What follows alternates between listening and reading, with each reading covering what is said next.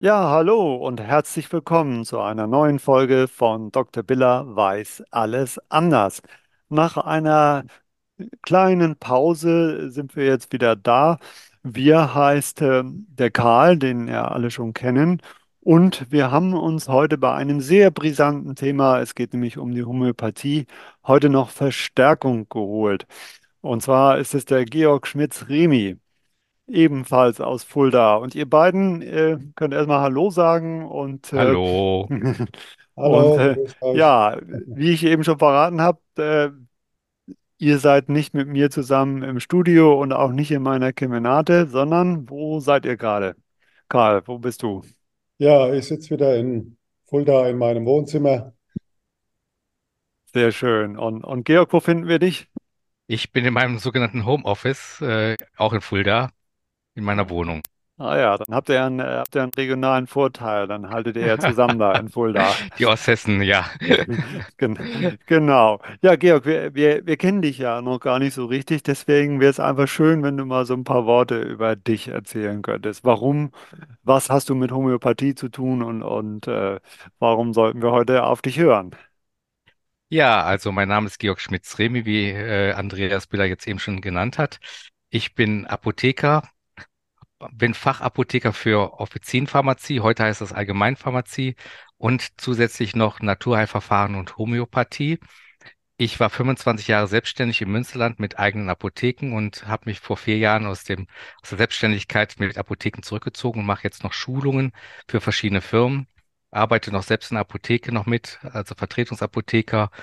Und mir macht das Thema sehr viel Spaß auf der einen Seite und mir ist es auch wichtig, das weiterzutragen, dass die Homöopathie in unserem Arzneimittelschatz erhalten bleibt und bin jetzt dann zusätzlich noch Vizepräsident der Fachgesellschaft für Komplexhomöopathie, die äh, durch Andreas Domes geleitet wird, einem Heilpraktiker mit Sitz in Mannheim und dem viele verschiedene Berufsgruppen auch angehören, also nicht nur Heilpraktiker, sondern auch Ärzte, Apotheker und Krankenschwestern sind dabei. Man darf dir also unterstellen, äh, entnehme ich jetzt deinem Lebenslauf, dass du da einigermaßen Ahnung hast von der Homöopathie. Und äh, die Homöopathie äh, steht ja schon seit langer Zeit unter Beschuss. Das ist ja nichts Neues. Und äh, jetzt aktuell hat der Karl Lauterbach äh, als Gesundheitsminister den Plan, die Erstattung für homöopathische Arzneimittel komplett zu streichen. Und da gibt es Protest, es gibt aber auch viele Befürworter. Und ich hatte das Gefühl, dass wir einfach da mal so ein paar Fakten einstreuen äh, müssen. Ähm, lass uns doch erstmal zusammen anfangen und so ein bisschen über die Homöopathie reden. Viele Leute setzen das ja so mit Phytotherapie gleich, aber da gibt es riesen Unterschiede, nicht? Äh, Georg, was fällt dir so ein? So, so, so, wa- was ist Homöopathie? Ja, Begründer der Homöopathie ist ja Samuel Hahnemann, der mit dem Chinarinnenversuch festgestellt hat, dass Chinarinde die gleichen Symptome auslösen kann wie eine Malaria. Das war so der Beginn der Homöopathie vor etwa 250 Jahren, meine ich, gewesen. Ja, so Das war zwei, 200 so ungefähr, ne? 200, Also, 200 Jahren. ja, Äh, und äh, das war dann sehr umstritten. Äh, man hat also da noch wirklich ihn angefeindet. Deswegen aber äh, die Homöopathie bezieht sich nicht nur auf pflanzliche Mittel, sondern auch auf tierische Mittel, auf mineralische Mittel. Und dann gibt's halt eben verschiedene Wa- Abwandlungen noch aus, aus der anthroposophischen Medizin, kommt dann einiges dann äh, dazu. Also es gibt viele, viele Aspekte, die da eine Rolle spielen. Ja, das wird ja immer alles so in einen Topf geschmissen. Ähm, da gibt es natürlich Ähnlichkeiten, Überschneidungen mit der Anthroposophie. Die arme Firma Veleda wird immer so mit reingezogen. Dabei machen die ja rein anthroposophische Arzneimittel und, und Kosmetika. Ähm, das ist wieder, wieder was anderes. Ähm, also insgesamt, ich fasse das einfach mal so zusammen, es werden Substanzen in äh, hoher Verdünnung gegeben, die beim Kranken die gleichen Symptome auslösen wie die, äh, wie die Krankheit selber, nicht? Und äh, Similia similibus curentur, das Ähnliches soll mit Ähnlichem geheilt werden. Das ist so der Kernsatz. Genau. Und ähm, ja, man kann sich das ja immer ganz gut vorstellen mit dem äh, Beispiel der Zwiebel. Die Zwiebel, das weiß jeder, wenn ich eine Zwiebel schneide, dann läuft mir die Nase, dann tränen mir die Augen Und wenn ich jetzt eine Erkältung habe, wo ich genau diese Symptome habe, dann bekomme ich eben die Zwiebel in einer, äh, einer Verdünnung oder Potenz, heißt es ja. Ich persönlich habe immer in, in meinem Garten die Erfahrung, wenn ich, wir haben relativ viel Efeu, und wenn ich den zurückschneide, dann kriege ich jedes Mal so einen Hustenreiz. Und äh, meine Nachbarin, die auch Heilpraktikerin ist, sagt, das ist äh, genau das Prinzip der Homöopathie. Das in höherer Verdünnung, das wirkt gut gegen Husten. Der Efeu wirkt gut gegen Husten. Also das Ähnlichkeitsprinzip relativ einfach äh, äh zu verstehen. Und der Hintergrund ist ja dabei, dass man äh, die Selbstheilungskräfte aktiviert, dass man dem Körper also äh, die Gelegenheit gibt, sich selbst zu helfen. Was ja, äh, sage ich, auch in der Schulmedizin inzwischen total anerkannt ist. Und jeder Chirurg, ich kann davon ja ein Lied singen, weil ich gerade ja die Hüft-OP hinter mir habe. Jeder Chirurg, der, der schnippelt da rum und sägt da rum und dann setzt er darauf, dass die Selbstheilung des Körpers das wieder in Ordnung bringt. Nicht? Denn wenn man den OP-Tisch verlässt, dann kann man ja erstmal gar nicht mehr laufen. Also ich glaube, das, das ist auf jeden Fall schon hochwissenschaftlich.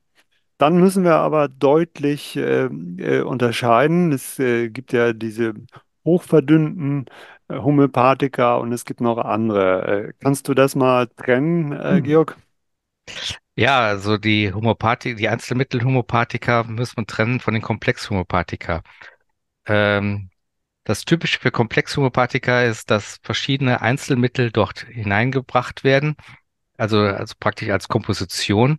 Und vielleicht noch entscheidend, dass bei Komplexhomöopathika in der Regel keine Hochpotenzen verwendet werden, sondern häufig auch Urtinkturen. Das heißt also praktisch die Ursubst Ursuppe, die wir haben, die Urtinktur äh, von den Pflanzen, die wir nutzen, von den äh, Mineralstoffen, die wir nutzen, äh, sind also dort vorhanden. Das heißt, Komplexhomöopathika müssen wir tatsächlich ganz stark abgrenzen von Einzelmittelhomöopathika, was auch diese alte äh, Zwist zwischen Komplexmittelhomöopathen und Einzelmittelhomöopathen, den klassischen Homöopathen ja immer wieder hervorruft. Ja, ganz genau. Also der Hahnemann ähm, hat ja äh, das so nicht erfunden. Der hat also die Komplexhomöopathika nicht, äh, nicht äh, erfunden. Man weiß auch nicht so genau, was er dazu darüber denken würde. Man kann ihn ja nicht mehr befragen. Ähm, ähm, äh, er, erzähl doch nochmal kurz, Karl, wie, wie, wie lä- wie läuft sowas ab, wenn man so ein Homöopathikum, in, der- wenn man in, in die Praxis kommt und, und man bekommt so ein, zu einem Homöopathen, was passiert dann da? Ja, bei uns heißt der Homöopath ja Hämopath. Also Im Hessischen. In, in, Im äh, unterfränkischen Grenzgebiet heißt er dann Hämopath. Aber äh, also viele denken ja, der Heilpraktiker sei ein Homöopath per se. Das ist ja nur eine, eine Form von Naturheilverfahren. Und es gibt eben die sogenannten klassischen Homöopathen, die machen auch nichts anderes wie eine Homöopathie. Und die machen das eben klassisch, wie das Hahnemann gemacht hat. Und das beginnt mit einer Anamnese, also mit einer ausführlichen Befragung und Befunderhebung. Die wollen Modalitäten wissen. Das heißt, was macht denn das Symptom besser oder schlechter? Drinnen, draußen, sitzen, liegen, Tag, Nacht, vor, nach dem Essen, was weiß ich. Äh, Also Sonne, äh, Winter, alles Mögliche, alle Modalitäten werden dann abgefragt. Und dann kann man eben so ganz klassisch repertoirisieren, nennt sich das, also am Ende dieses einzelne Mittel herausfinden. Das ist, das ist ja, das ist ja eigentlich hochwissenschaftlich. Das macht ja jeder Zahnarzt. Wenn du Zahnschmerzen Ja, hast, fragt dich ja auch zu jeder Zahnarzt, wird der Schmerz äh, besser, wenn sie kühlen oder wird es bei Wärme ja, besser? Das ist so, so, das ist ja eigentlich sehr gängig, ne? das ist sehr gängig. Es hat natürlich zwei Aspekte. Das eine ist, der Patient fühlt sich damit natürlich sehr wahrgenommen und ernst genommen, dass, dass man sich die Zeit nimmt und die muss man sich nehmen, das genau zu analysieren. Und das ist natürlich auch, wir reden ja nachher auch über Kosten, wahrscheinlich der größere Brocken als das Mittel selbst. Die, die klassischen Homöopathen äh, sitzen dann natürlich schnell mal eine Stunde mit einem zusammen oder auch zwei.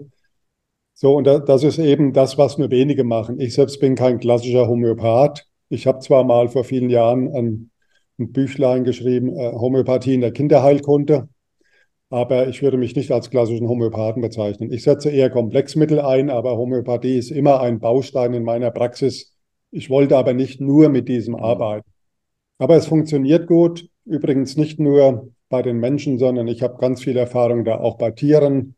äh, schon damit gemacht. Also bei Hund, Katze und Maus, also Maus jetzt nicht, aber Hunde, Katze, bei Pferden wird sehr viel Homöopathie gemacht. Und ähm, da sieht man schon, dass das eine hohe, hohe Akzeptanz auch hat.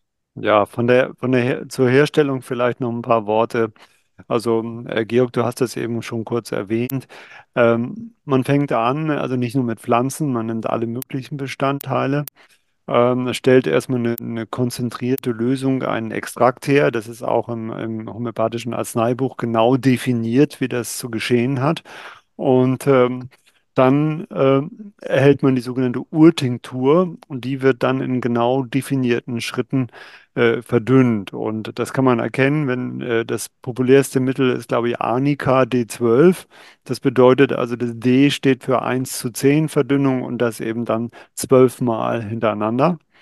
Und ähm, es gibt alkoholische Lösungen, die man verwenden kann und Lösungen, die man verwenden kann. Oder es gibt äh, auch die berühmten Kügelchen, die ja dann häufig Opfer der Kabarettisten werden. Ne? Äh, wie ich mir überhaupt viel Sorgen mache, wenn es die Homöopathie nicht mehr geben sollte, was die Kabarettisten dann machen, weil die, äh, denn das ist ja immer wieder Thema bei jedem. Ja, und, und der Vergleich ist ja auch immer, wenn irgendwas verdünnt ist, wird ja immer gesagt, in homöopathischen Dosen. Das wird ja auch im Finanzbereich und überall wird das, ist das ja ein gängiger Ausdruck geworden. Ja, du hattest es gerade schon angesprochen, es gibt ein homöopathisches Arzneibuch. Das heißt, wir haben es auch in der rechtlichen Gr- Grundlage, äh, ist es äh, eingebettet. Das heißt also, man kann nicht einen Hokuspokus da beginnen, so nach dem Motto, wir verschütteln mal einfach, wie wir Lust haben, sondern es ist tatsächlich auch vorgesehen, wie es geschehen soll. Ja, wobei die, rechtlich. wobei die Kritiker ja äh, das anzweifeln und die schärfsten Kritiker sagen, das gehört nicht in die Apotheke, sondern es gehört in, ins Süßwarenregal im Supermarkt. Ähm, was natürlich Quatsch ist, nicht? Ähm, es ist eine ganz spezielle Form äh, des Arzneimittels. Es ist eine Registrierung und äh, hier wird natürlich Qualität äh, äh, nachgewiesen und Herstellung nachgewiesen. Das muss der Hersteller äh, sehr aufwendig zeigen dass er das äh, wirklich entsprechend dem Arzneibuch macht. Ähm, äh, was äh, nicht geprüft wird, ist tatsächlich ja die Wirksamkeit. Man muss also keine klinischen Studien einreichen, darf aber auch entsprechend dann keine Indikation draufschreiben bei der Registrierung. Denn wenn man so ein homöopathisches Mittel anguckt, da kann man den Beipackzettel drehen und wenden, wie man will. Da ist keine Indikation angegeben. Vielleicht mal ganz kurz, du hast eben gesagt Süßwarenregal. Die Kügelchen selbst, ja, die gehören ins Mhm. Süßwarenregal, aber was wir haben, ist verarbeitet. Das heißt, wir haben tatsächlich ein Arzneimittel, was hergestellt wurde und nicht nur Zuckerkügelchen. Das möchte ich also wirklich betonen. Ja, nee, da bin ich ja, bin ich auch ganz bei dir. Was ich noch sagen wollte zu dieser Anamnese, dass ich habe immer gesagt, Homöopathie ist eine echte Heilkunst. Wenn man so einen Patienten vor sich hat und dann das richtige Mittel für diesen Patienten individuell auszusuchen, ist extrem schwierig. Und deswegen hat man eben verschiedene Mittel, die so in die gleiche Richtung zeigen, äh, kombiniert und hat daraus diese Komplexmittel gemacht. Ne? Und äh, die Kritik, die wir in der Öffentlichkeit hören, ist ja immer, dass bei Hoch, bei den sogenannten Hochpotenzen wie so einer C200, da wird ja im Verhältnis 1 zu 100 äh, dann verdünnt oder potenziert und äh, das dann eben 200 Mal. Und da sagen die Kritiker, naja, da ist ja statistisch kein einziges Molekül mehr drin. Das ist ja so, als wenn du eine äh, Flasche mit einem Wirkstoff in den Bodensee äh, schüttest und umrührst und äh, entsprechend ist das dann. Ähm, das sehen die Homöopathen natürlich anders. Die sagen, äh, durch diesen Prozess der Verarbeitung wird die Wirkung potenziert. Dazu äh, kommen wir vielleicht gleich nochmal, welche Vorstellungen es dort überhaupt gibt. Ähm, ein ganz einfach zu behandelndes Thema, was jetzt natürlich in der Diskussion ist von Karl Lauterbach, ist das Thema Kosten. Und äh, da findet man in der Öffentlichkeit verschiedenste Zahlen. Und die alarmierendste Zahl ist immer, dass die Krankenkassen eine halbe Milliarde Euro im Jahr ausgeben bei äh, Gesamtarzneimittelkosten von 50 Milliarden. Aber das stimmt nicht, ne? Das ist Quatsch. Ja, Das ist eindeutig widerlegt. Es gibt Studien halt oder gibt äh, Tabellen, dass zum Beispiel der, die Verordnungen etwa 0,1 Prozent des äh, Gesamtumsatzes ausmachen. ja. Ja, je nachdem, äh, welche Kosten man genau nimmt. Äh, ähm, Ich hatte gelesen, wir hatten uns im Vorgespräch ausgetauscht, ich hatte gelesen, 22 Millionen äh, Ja, geben die Krankenkassen im, im Jahr aus für homöopathische Arzneimittel. Karl, du hattest noch eine andere Zahl, ne? ja 22 Millionen für homöopathische und anthroposophische Mittel. Und das sind aber insgesamt tatsächlich 0,1 Prozent der Gesamtausgaben, wobei ja nur 2 Prozent dieser Ausgaben überhaupt erstattet werden. Die meisten werden ja gar nicht erstattet. Und man Ja, muss sich dann mal anschauen, dass zum Beispiel äh, die Kosten für Krebsmedikamente jährlich über 40 Milliarden sind. Also da sind wir in, in einer anderen Liga unterwegs. ja. Ja, genau. Und ähm, äh, also da, da muss man immer genau hinhören. Ähm, auf jeden Fall kann man sagen, ich stelle sogar die These auf, ähm, äh, wenn die Homöopathika nicht mehr bezahlt werden, dann werden die Kosten sogar steigen, denn die Patienten, ich kann das nicht belegen, aber es gibt Stimmen der Krankenkassen, äh, die sagen, diese Patienten, die bisher dann Homöopathie bekommen, die werden eventuell ausweichen und dann werden die Kosten noch sogar steigen. Und ähm, was ich unbedingt auch noch einbringen möchte, ist, äh, Homöopathika werden per se gar nicht erstattet von der Krankenkasse. Denn seit äh, 2004 da äh, gab es ja ein Gesetz, sind ja alle nicht rezeptpflichtigen Arzneimittel von der Erstattung grundsätzlich ausgeschlossen. Also ich äh, bin ja leider schon so alt, dass ich die damalige Diskussion äh, im Gesundheitswesen mitbekommen habe. Man wollte unbedingt Arzneimittelkosten sparen und hat äh, ewig äh, diskutiert, hat über Positivlisten nachgedacht, über Negativlisten und dann kam irgendjemand auf die glorreiche Idee und hat gesagt, wir machen einen ganz klaren Cut. Alles, was Nebenwirkungen hat, äh, starke Nebenwirkungen hat, was unter ärztlicher äh, Aufsicht eingenommen werden muss, das, äh, das wird erstattet und der Rest nicht mehr. Äh, und das war bereits 2004. Also, und alles das, was heute so äh, passiert, äh, das sind freiwillige Satzungsleistungen der Krankenkassen, nicht? Um sich attraktiv zu machen. Und in der Praxis sieht das dann so aus, dass halt eben aus den nicht verschreibungspflichtigen Medikamenten, die ja wirklich äh, auch nebenwirkungsärmer sind, äh, die nicht mehr erstattet werden, die Ärzte daraus oder viele Ärzte daraus äh, Schluss gefolgert haben, dass man jetzt verschreibungspflichtige Arzneimittel abgeben oder verordnen muss. Und dadurch ist, sind die Arzneimittelkosten sogar in die Höhe getrieben worden. Also ich habe ein Beispiel beim Husten, beispielsweise wo Phytopharmazie, also Phytopharmaka, pflanzliche Arzneimittel verwandt wurden, äh, hat man dann plötzlich dann verschreibungspflichtige Wirkstoffe erlebt, Codein zum Beispiel, die dann auch nebenwirkungsreicher sind und äh, auch teurer. Mhm. Ja, aber die Kosten der Nebenwirkungen sieht man ja so nicht. Neu, richtig. Das ist der, das ist der Vorteil. Äh, Georg, du hast eben erzählt, dass du äh, Fachapotheker bist, auch für äh, Homöopathie. Wie, wie wird man denn sowas? Das ist eine Weiterbildung, die von der Apothekerkammer angeboten wurde, äh, eine Bereichsweiterbildung nach dem Fachapotheker für Allgemeinpharmazie. Gibt es dann nochmal eine mehrwöchige Kurse, ähm, wo halt eben wirklich das Ganze aufbereitet wird. Die ganzen Bereiche, die die Naturheilkunde und die Homöopathie bieten, werden also sozusagen nebeneinander gelegt. Und ähm, dann gibt es eine Abschlussarbeit, gibt es eine Prüfung dazu. Und dann kann man äh, sich Fachapotheker für Naturheilverfahren und Homöopathie nennen, als Bereichsweiterbildung. Ja, und sowas gibt es ja übrigens auch für Ärzte.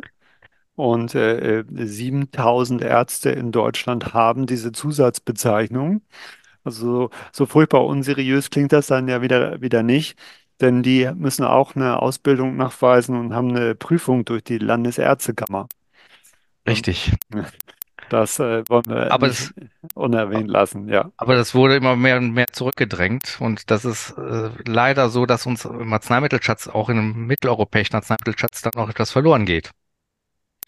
Ja, genau, so ist es. Ähm, um wie, wie, ja, das Thema ist ja immer wieder, wenn da kein einziges Molekül drin ist, äh, wie kann es denn sein, dass das irgendwie eine, eine, eine Wirksamkeit hat? Und ähm, da gibt es ja äh, einige Theorien zumindest. Ähm, Georg, du hattest so im, im, im Vorgespräch gesagt, ähm, du stimmst nicht allen so richtig zu. Äh, ne?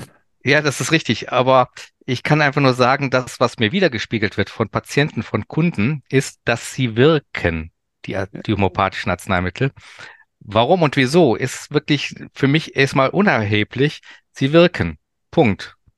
Ja, äh, da kannst, äh, Karl, du sicherlich auch was so beitragen, nicht? Du hast ja Erfahrungen damit. Ja, äh, es ist ja so, die, die Ärzte arbeiten ja auch mit den, äh, also vielleicht erst einmal zur Wissenschaft, weil man ja so sagt, das ist immer alles wissenschaftlich. Wissenschaftlich ist immer wandelbar und äh, wir, wir wissen das früher, wenn du früher Rückenschmerzen hattest, da hat ja jeder Arzt verordnet Ruhe, leg dich ins Bett und halt Ruhe.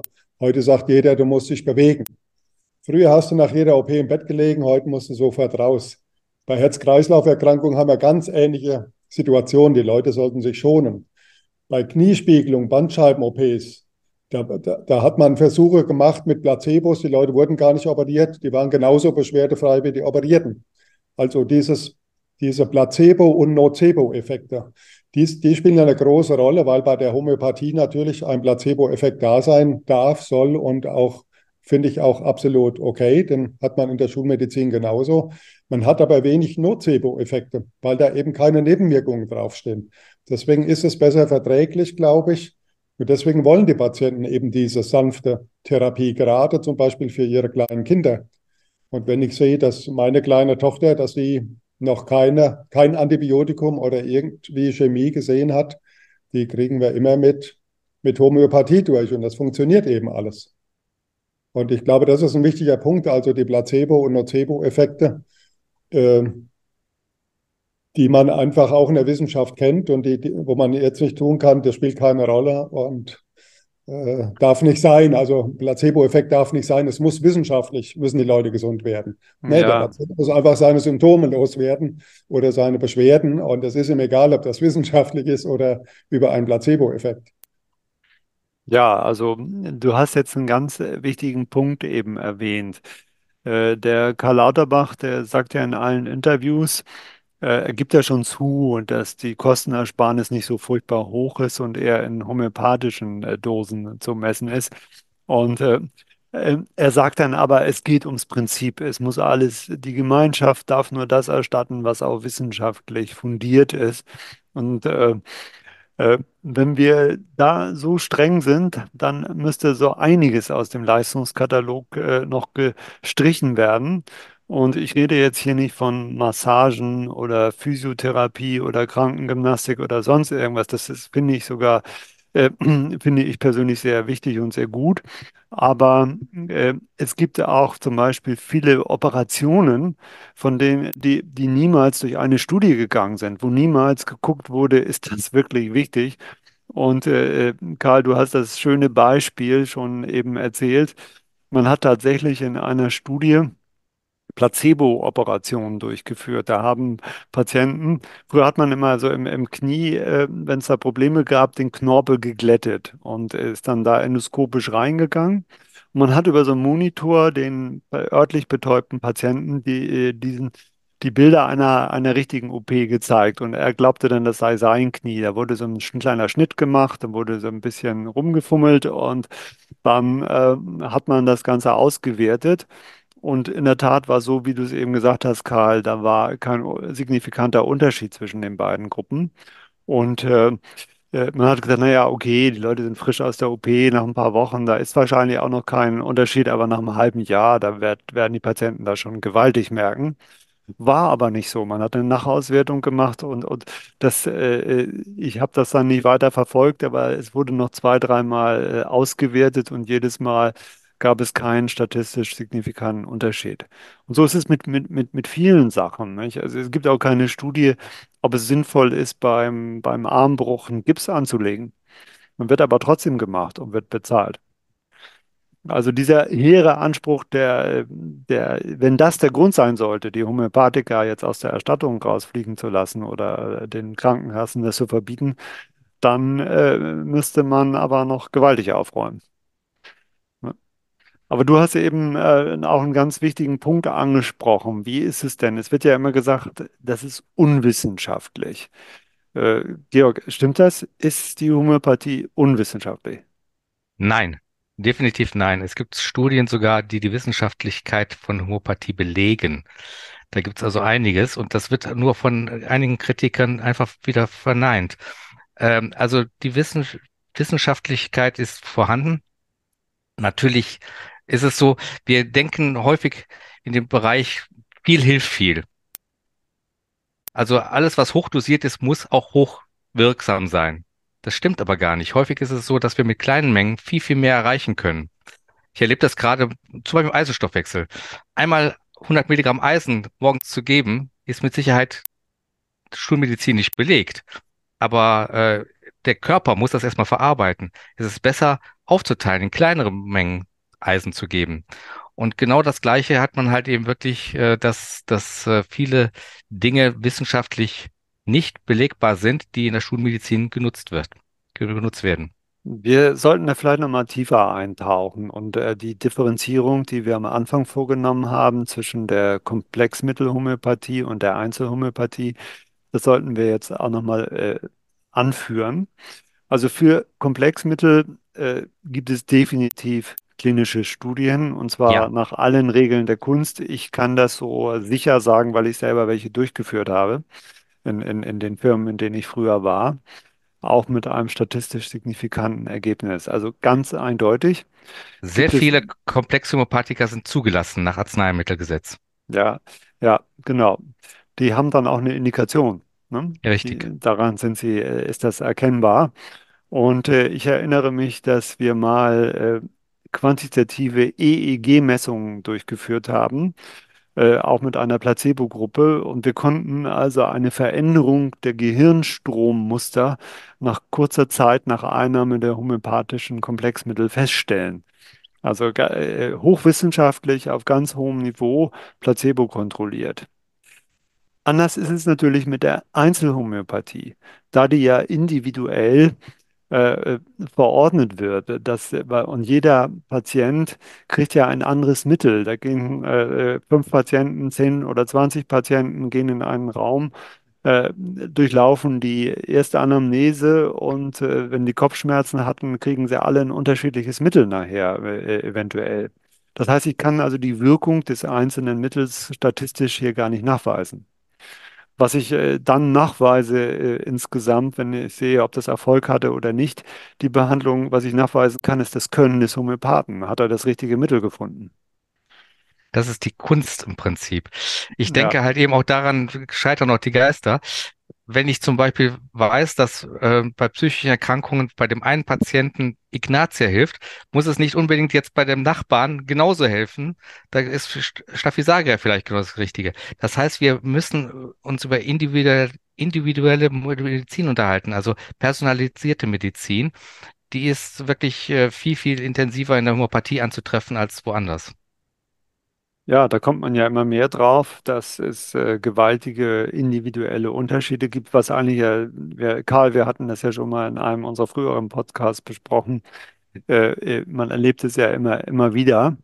dass ähm, äh, Patienten ganz unterschiedlich auch auf schulmedizinische Medikamente reagieren und, und äh, eine individuelle Behandlung eigentlich ganz, ganz wichtig ist. Ja, wenn wir mal uns Studienlagen in der Kinderheilkunde anschauen, da gibt es fast überhaupt keine Studien, weil es natürlich nichts durch die Ethikkommission geht, da irgendwie placebo-kontrollierte Studien zu machen bei Hm. Kindern. Also wir haben immer den Durchschnittserwachsenen, äh, den Mann, und da wird nicht geschaut, ist es eine Frau und wiegt die nicht 40, sondern 80 Kilo oder umgekehrt und so weiter und so fort. Wie alt ist die? Wie ist der Stoffwechsel? Wie ist die Entgiftung? Wie ist der Metabolismus? Und da, von daher die Homöopathie als, als Individualmedizin, die wird man nie, äh, die, also die, Einzel, die klassische Einzelhomöopathie, die wird man nie verwissenschaftlichen können. Es ist eben, wie das der Georg so schön gesagt hat, Kunst, wie der Koch. Der kann sein Essen standardisieren, aber der kann nie zweimal das gleiche Stück Fleisch oder die gleiche Kartoffel kaufen. Es wird immer ein einmaliges er Ergebnis geben, ja. Ja, es gab Versuche dazu. Man hatte also zum Beispiel Patienten durch verschiedene Räume geschickt und ähm, Homöopathen, verschiedene Homöopathen haben dann hinterher in einer Diskussion gemeinsam ähm, ein Mittel festgelegt für den Patienten. Aber das ähm, ist natürlich sehr schwierig, vom Design her, das entspricht nicht dem, dem Goldstandard. Und äh, das wird natürlich, ist ja ganz klar, das wird ja immer gesagt bei, nach so einer Publikation, naja, das entspricht ja nicht dem Goldstandard und das ist ja nicht wissenschaftlich. Aber, aber es gab solche Versuche und es gab sie auch erfolgreich, das muss man auch sagen. Kommen wir nochmal zum Thema äh, Wirkmechanismen, äh, Mechanismus. Wir versuchen ja, wir, wir Menschen denken ja immer, wir können alles erklären und können alles äh, wissenschaftlich erklären. Ähm, äh, äh, ich stelle dann immer die Frage, glaubst du an Gott? Äh, und ähm, es gibt ja keinen wissenschaftlichen Nachweis, dass Gott existiert. Dennoch glauben da viele dran und dann wird immer gesagt, naja, das ist Religion, damit darfst du mir jetzt nicht kommen. Ähm, aber davon mal abgesehen, äh, gibt es dennoch immer wieder Bemühungen zu erklären, wie es kommt, wie kann es äh, sein, dass äh, rein statistisch eben kein einziges Ausgangsmolekül mehr in der Lösung ist, aber das trotzdem wirkt. Und ein, es kam dann die Theorie auf das, das Gedächtnis des Wasser, des Wassers, dass also es so etwas wie einen Molekülabdruck gibt, ne, dass bei dem Verschütteln und bei dem Potenzieren das Wasser die Informationen aufnimmt. Ähm, ich äh, finde die, äh, da gibt es natürlich auch Einwände, dass, äh, äh, und die Physik hat inzwischen festgestellt, dass es tatsächlich so etwas gibt, dass Wasser tatsächlich Informationen aufnimmt. Ähm, man hat das erklärt über die Bildung von Wasserstoffbrücken. Die, allerdings ist das nur äh, von kurzer Dauer. Das, äh, nämlich Physik hat festgestellt, dass es 50 Fe- Femtosekunden anhält. Ähm, Femtosekunden habe ich aber selber nachgeguckt. Äh, ich tue jetzt so schlau.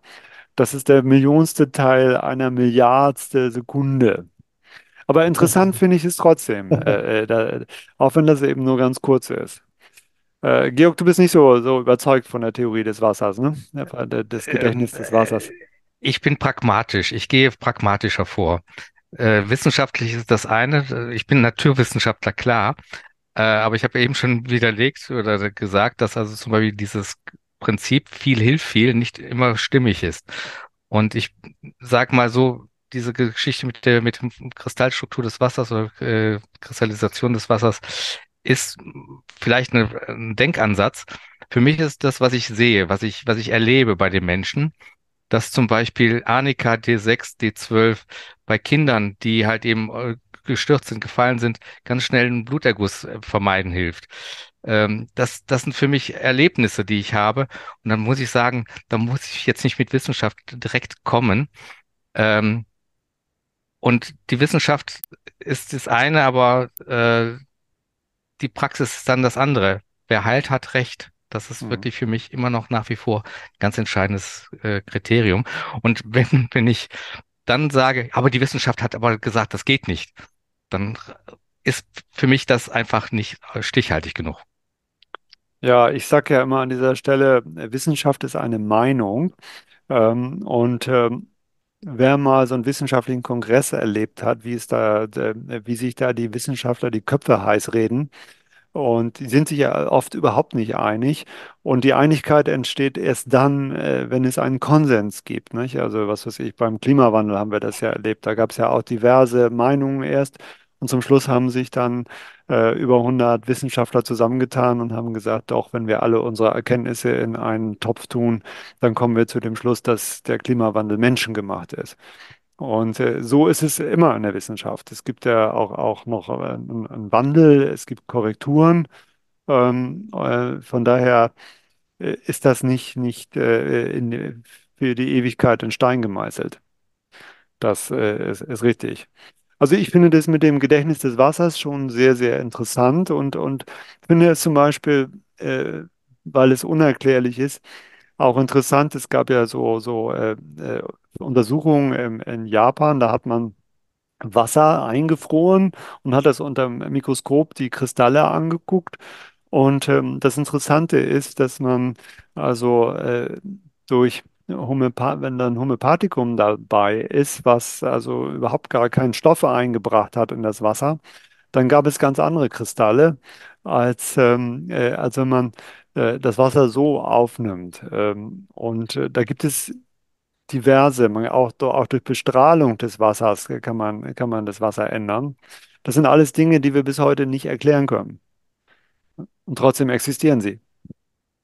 Ja, ja, Also ich habe das Beispiel jetzt Beispiel vom Orchester. mm, Ein Orchester wird eingepresst in, äh, auf verschiedene Rillen von einer Langspielplatte. Keiner weiß, warum es, wie es funktioniert oder früher wusste man es nicht. Und trotzdem erklingt Musik daraus und diese Musik äh, bringt bei uns Gefühle hervor. Also diese Übertragung ist für mich auch immer wichtig. ja, nee, absolut, äh, äh, absolut richtig. Ähm, ja, lass uns da mal kurz äh, zusammenfassen. Oder fällt euch noch, noch ein wichtiger Aspekt ein, den wir bisher vergessen haben? Ja, ich, äh, ich bin in der Schweiz noch tätig als Apotheker und ich möchte Ah, gerne so was, was erzählen, was in der Schweiz jetzt gerade passiert ist. Also äh, die Homöopathie ist dauerhaft im Leistungskatalog der gesetzlichen Krankenkassen in der Schweiz verankert. Warum?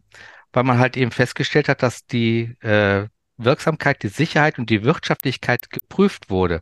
Also gerade die Schweiz hat die Homöopathie praktisch in ihrem Leistungskatalog verankert. Und äh, ich glaube, die Schweizer sind nicht gerade dafür bekannt, dass sie äh, abstrus denken. ja, danke für diese wichtige Information. Ähm, ich hatte eben gesagt, lass uns noch mal eben gemeinsam zusammenfassen, was wir jetzt äh, so alles erzählt haben. Ähm, Thema Kosten, ganz klar. Wir gehen eigentlich eher davon aus, da sind wir uns, glaube ich, einig, dass die Kosten eher steigen werden und dass aus Kostengründen es überhaupt keinen Sinn macht, äh, hier an der Erstattung zu, zu kurbeln. Äh, Das zumal kann man schon ja, jetzt prognostizieren, dass die Kosten steigen werden.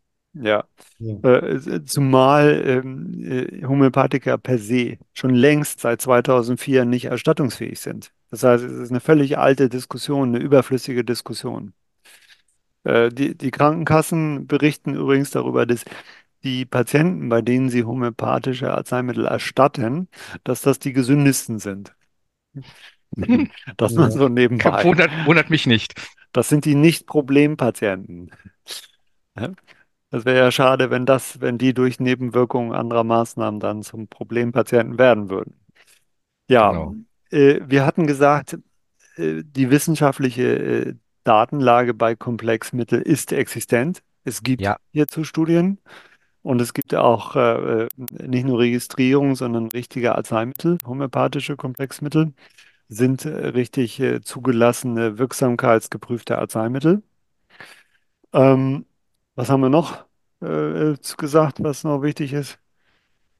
Ähm, Ja, ich möchte vielleicht nochmal sagen, wir haben ja in den letzten 20 Jahren ein großes Sterben von Präparaten erlebt. Es gibt aktuell nach Recherchen, die ich heute Morgen mal gemacht habe, 110.000 Medikamente. Davon sind gut ein Prozent homöopathische.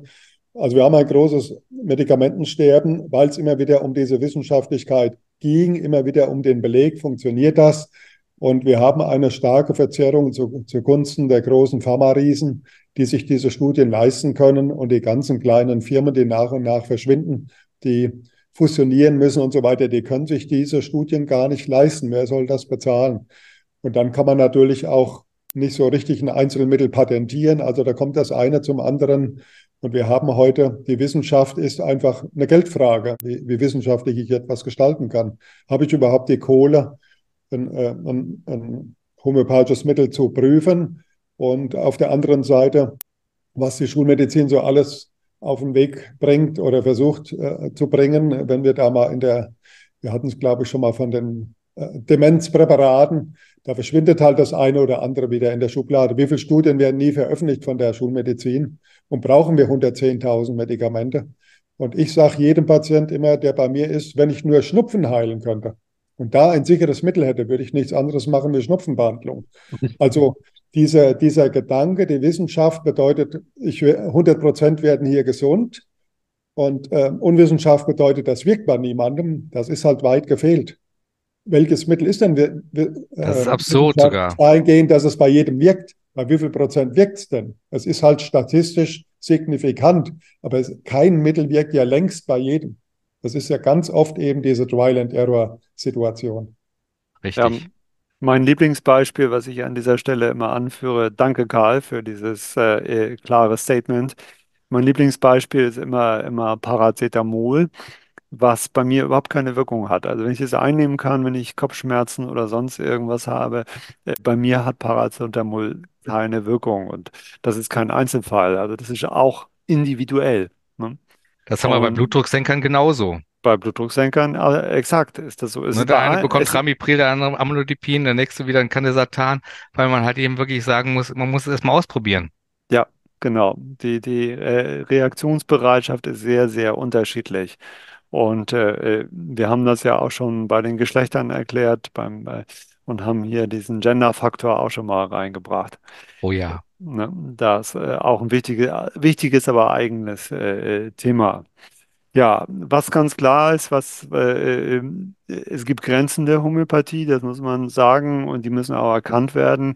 Es können nicht schwerkrank, definitiv. schwerkranke Patienten mit, mit irgendwelchen Homöopathika behandelt werden. Ja. Ähm, die Ärzte, die mich so kennen, die sagen dann immer bei irgendwie, ich hatte mal einen Leistenbruch und da sagte dann die Ärztin, also, Herr Dr. Biller, das kriegen wir mit, mit Ihren Kügelchen jetzt nicht hin. Und das habe ich auch akzeptiert. Würde auch kein Heilpraktiker sagen. Nein, Ne? dass das schwere, schwerwiegende Erkrankungen müssen auch mit äh, anderen Medikamenten geheilt werden. ja. Und was wir auch schon äh, gesagt haben, ist ja einfach, äh, selbst wenn das Ganze auf einem Placebo-Effekt beruhen würde, sagen wir mal, also würde, dann wäre es auch noch in Ordnung. Denn äh, äh, wer heilt, hat recht. Und wenn es den Leuten hilft, wunderbar. Denn so einen Placebo-Effekt muss man ja erstmal hinkriegen. Mhm, richtig. Ich weiß gar nicht, was daran so schlimm sein soll. Ja, das ist dann Wie immer wie viele dieses, Studien werden abgebrochen wegen brutaler Nebenwirkungen, weil es den Leuten eben nicht gleich gut geht, sondern deutlich schlechter. Und in der ja, Onkologie, wenn man sieht, wie viele Substanzen heute zugelassen werden, ähm, nur weil der Tumor unter der Therapie nicht wächst, da ist man ja schon ganz glücklich. Also von kleiner kriegen oder so muss gar nicht, reicht schon, wenn er nicht wächst. Und äh, bei der Homöopathie würde ich auch sagen, dann reicht es ja auch schon, wenn die Symptome bleiben und es sich nicht verschlimmern. Aber da geht ja. man nicht auf diesen Bolzen. Ja. Ja, also man muss auch äh, Karl, du hast es eben erwähnt, die finanzielle Ausstattung eines Pharmaunternehmens entscheidet leider auch über die, die äh, Wirksamkeit einer Studie oder äh, das Ergebnis einer Studie. Denn äh, Firmen, die viel Geld haben, die verwenden sehr, sehr viel Zeit und, und finanzielle Power auf die Vorauswahl der geeigneten Patienten. Und da fliegen viele raus bei, äh, die noch andere Medikamente nehmen, die äh, vielleicht nicht so reagieren. Und zum Schluss kommt eine sehr schöne homogene Gruppe und dann kann man natürlich zeigen, dass das äh, statistisch zeigen, dass das äh, eine Wirksamkeit hat. Wollte ich nur noch mal ergänzen. Gut, ja. Habe ich äh, jetzt, ähm, kommen wir natürlich wieder ins Detail, das wollte ich gerade verhindern, aber alles wichtig und gut. Ähm, haben wir noch irgendwas in der Zusammenfassung als Fazit? Fällt euch noch was ein? noch einmal erwähnen, diese Loschmidtsche Zahl, weil ja immer bei der Homöopathie so getan wird, ein Tropfen in Ozean. Also es Mhm. gibt diese Loschmidtsche Zahl, die D23. Wenn man 23 Mal hintereinander 1 zu 10 verdünnt, dann geht man rechnerisch davon aus, dass kein Tropfen mehr von der Ursubstanz enthalten ist. Und das ist dann eben dieser Tropfen äh, in den Ozean, wo es in, ins Energetische reingeht, in die äh, einfach äh, durch die Verschüttelung.